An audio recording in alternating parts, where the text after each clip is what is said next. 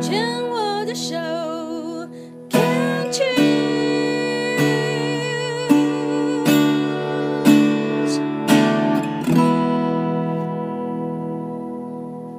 虫害防治，我们要继续跟 Kelly 聊聊。今天非常感谢 Kelly 来到节目当中，以一个病友家属的身份来跟我们分享哦。因为先生在一年三个月前发现自己脑部呢已经有长了一个胶质母细胞的肿瘤。那经过了开颅手术、放疗、化疗，到最后标靶治疗呢，还是没有办法能够呃延续他的生命，就在二月二十一号往生了。那其实，在去年九月的时候，妈妈也因为这个年纪到了啊，算是在睡梦中往生，所以在不到一年的时间，这个 Kelly 面临了两位这个亲友的往生。那在当中呢，这个也陪伴，不管是妈妈也好，还是先生哦，一路走来，最后选择的是居家。安宁的一个照护的方式哦，让先生走完人生的最后一段路。我说非常感恩 Kelly 能够来，是因为很少能够有病友家属会在节目当中分享属于这一个部分的经验跟知识，因为嗯，你的分享，然后可以让我们又知道更多一项关于。癌症在治疗上面也好，或者是癌种的不同的治疗，然后还有居家安宁的这样子的一个选择，所以我我刚刚会讲说非常感恩你可以来分享，嗯，谢谢。这因为我们我像今天因为你的这个分享，我的知识又在更新了一层，因为过去我只知道有安宁病房。我不知道有所谓的居家安宁这样子的一个方式可以选择。嗯，好，那我在猜想那个时候你因为是居家安宁，有没有可能你的 focus 就是一直在做事情，照顾他，把这些事情状况一一的处理完，嗯，其实反而没有什么精神跟。聚焦在自己的感觉跟悲伤上面，没错，对，我超紧张的啊！那时候就是我有请，本来是有请一个那个应应用，是嗯，可是那个应用有些行为举止太非常非常夸张，所以我我就决定二月二十号的时候就叫他离开。好，二月二十号离开哦，对。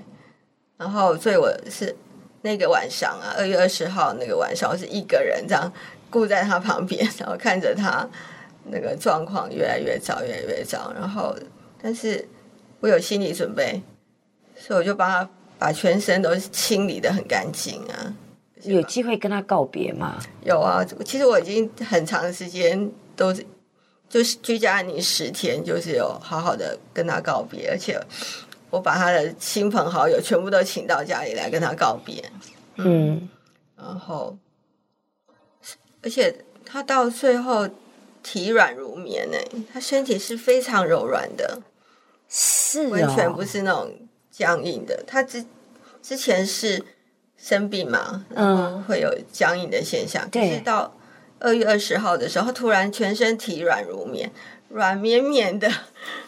哎、欸，我我我不晓得，我听到你在这样讲的时候，我心里就冒出就是放下了，他真的放下了，嗯、感觉，嗯，感觉他好像就决定放下，而且我就帮他换换了一件很很舒服的那个衣服，然后他他整个脸就呈现很安详的状态，他就，而且他突然又变得体软如棉，我就觉得啊、哦，他真的是要走了，而且他真的是放下，OK，嗯，然后就。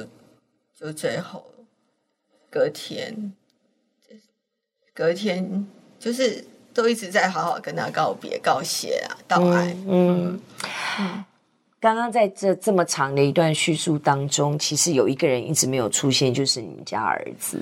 对这件事情，这样的一年三个月的过程当中，儿子的位置在哪里？儿子的作为。在哪里？不是说他应该做什么，他的行为，那他自己怎么去处理他自己面对这件事情？因为听起来前面有叙述到，父子关系本来就是属于比较有距离的。那毕竟怎么样，还是自己的父亲。那要面对自己父亲的死亡，儿子是怎么样的去表现呢？我儿子都是在家工作嘛。嗯，那他自从知道他爸爸生病以后啊。我就开始希望他可以分担照顾他爸爸的工作。那刚开始他也都呃都配合的很好。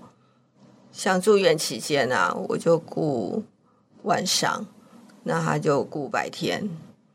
然后下午下午到嗯，他通常就是下午来，然后到可能晚上，然后我再过去。我我希望可以回家先睡个午觉，嗯，因为我晚上没睡好，所以就会我回家，因为我家在国泰医院附近，哦，OK，所以我们就算轮班这样子。住院期间开刀的时候，后来回到家以后状况还不错，所以我就他就变成没有特别需要他的帮忙，嗯，就是我每天一早。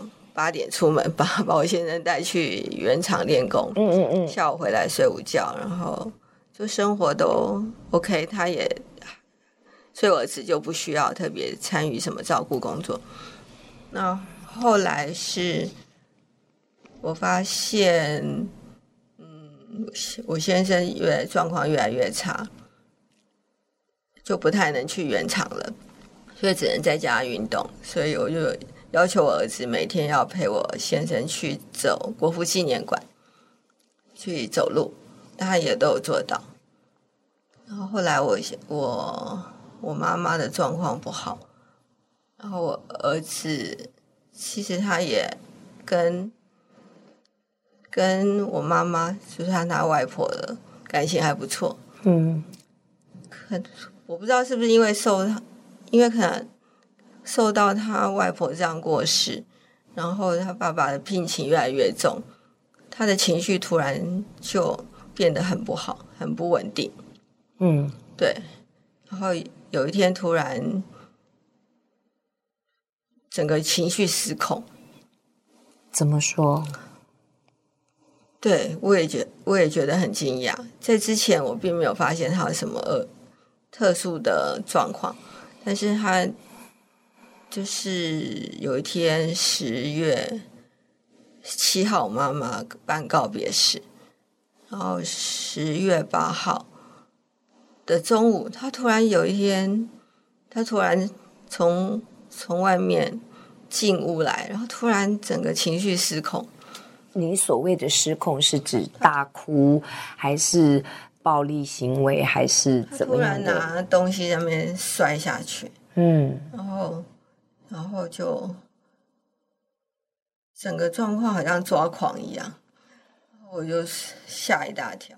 嗯，然后我就那时候我先生有又突然也是也受到很大的惊吓，这个儿子怎么突然这样子，整个情绪是？他是从外面回来家里的时候，嗯，他就是他其实都住他都住在家里，嗯嗯嗯，他是早上出去一下，不知道为什么中午回来的时候那。我们我跟我先生在家，他突然回到家就摔东西，然后情绪失控，那边大吼大叫。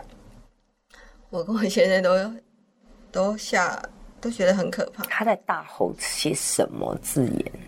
他就说我们是很糟糕的父母亲，然后他生病的都都没有注意到他。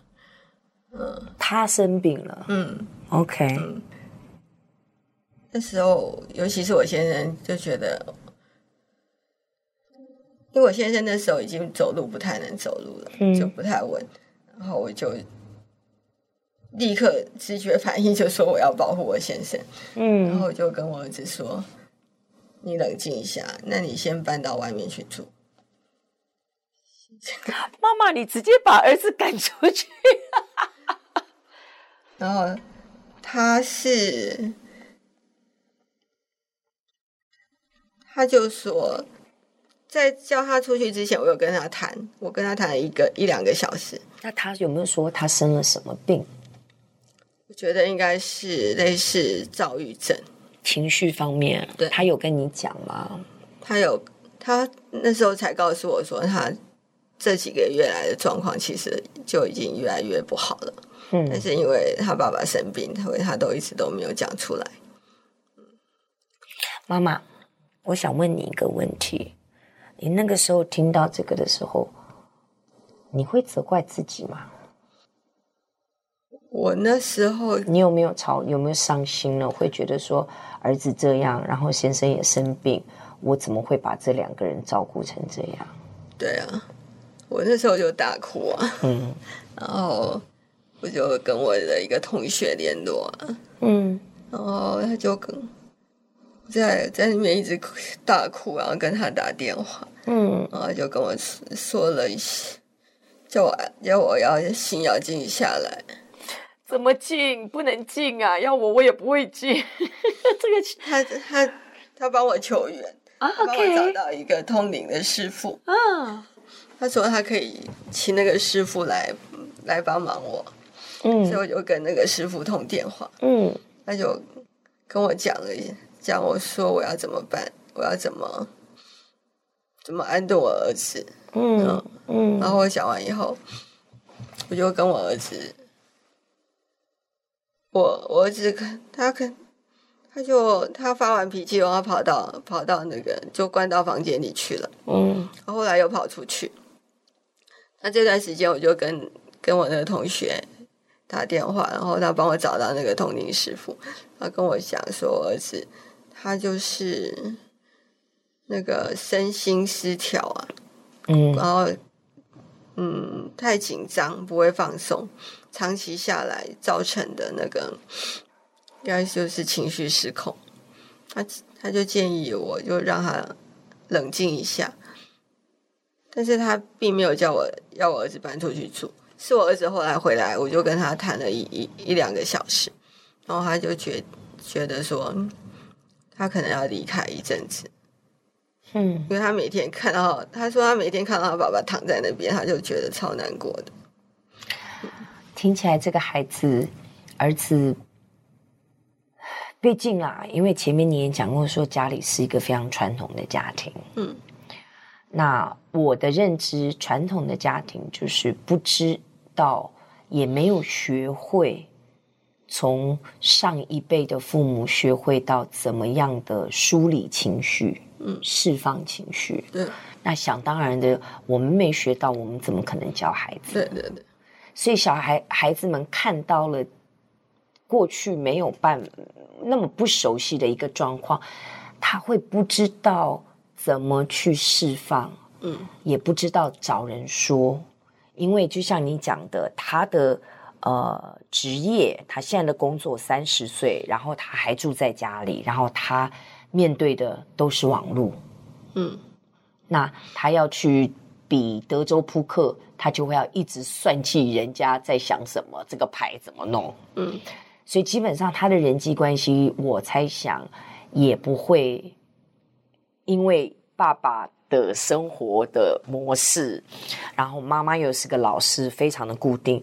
他应该也不会是那种交友广阔的人，嗯，他其实很大的时间是放在虚拟世界里面，对，所以跟人的互动、跟处理人的问题，他会没有足够的经验，嗯，跟不知道怎么去去去去处理，特别是跟自己，他更不会了，嗯，所以这个。我想要跟你说的是，我不是要安慰你，嗯，因为每个人都有自己的选择，他的选择就会产生这样的一个后果，嗯，那某种程度上，你不是一个坏妈妈，嗯，因为你再怎么照顾他，他们还是有他们自己的选择，跟他们自己的想望，跟他们要去走哪一条路，嗯，他们要去承担的后果，跟要学习的功课。嗯妈妈或者是老师，就像你讲的，能做的，我只能告诉你哦，你如果选了这条，前面大概是这样，你选这条大概是这样，嗯，但是怎么选还是你自己。我们这段先聊到这里，我们先休息一下。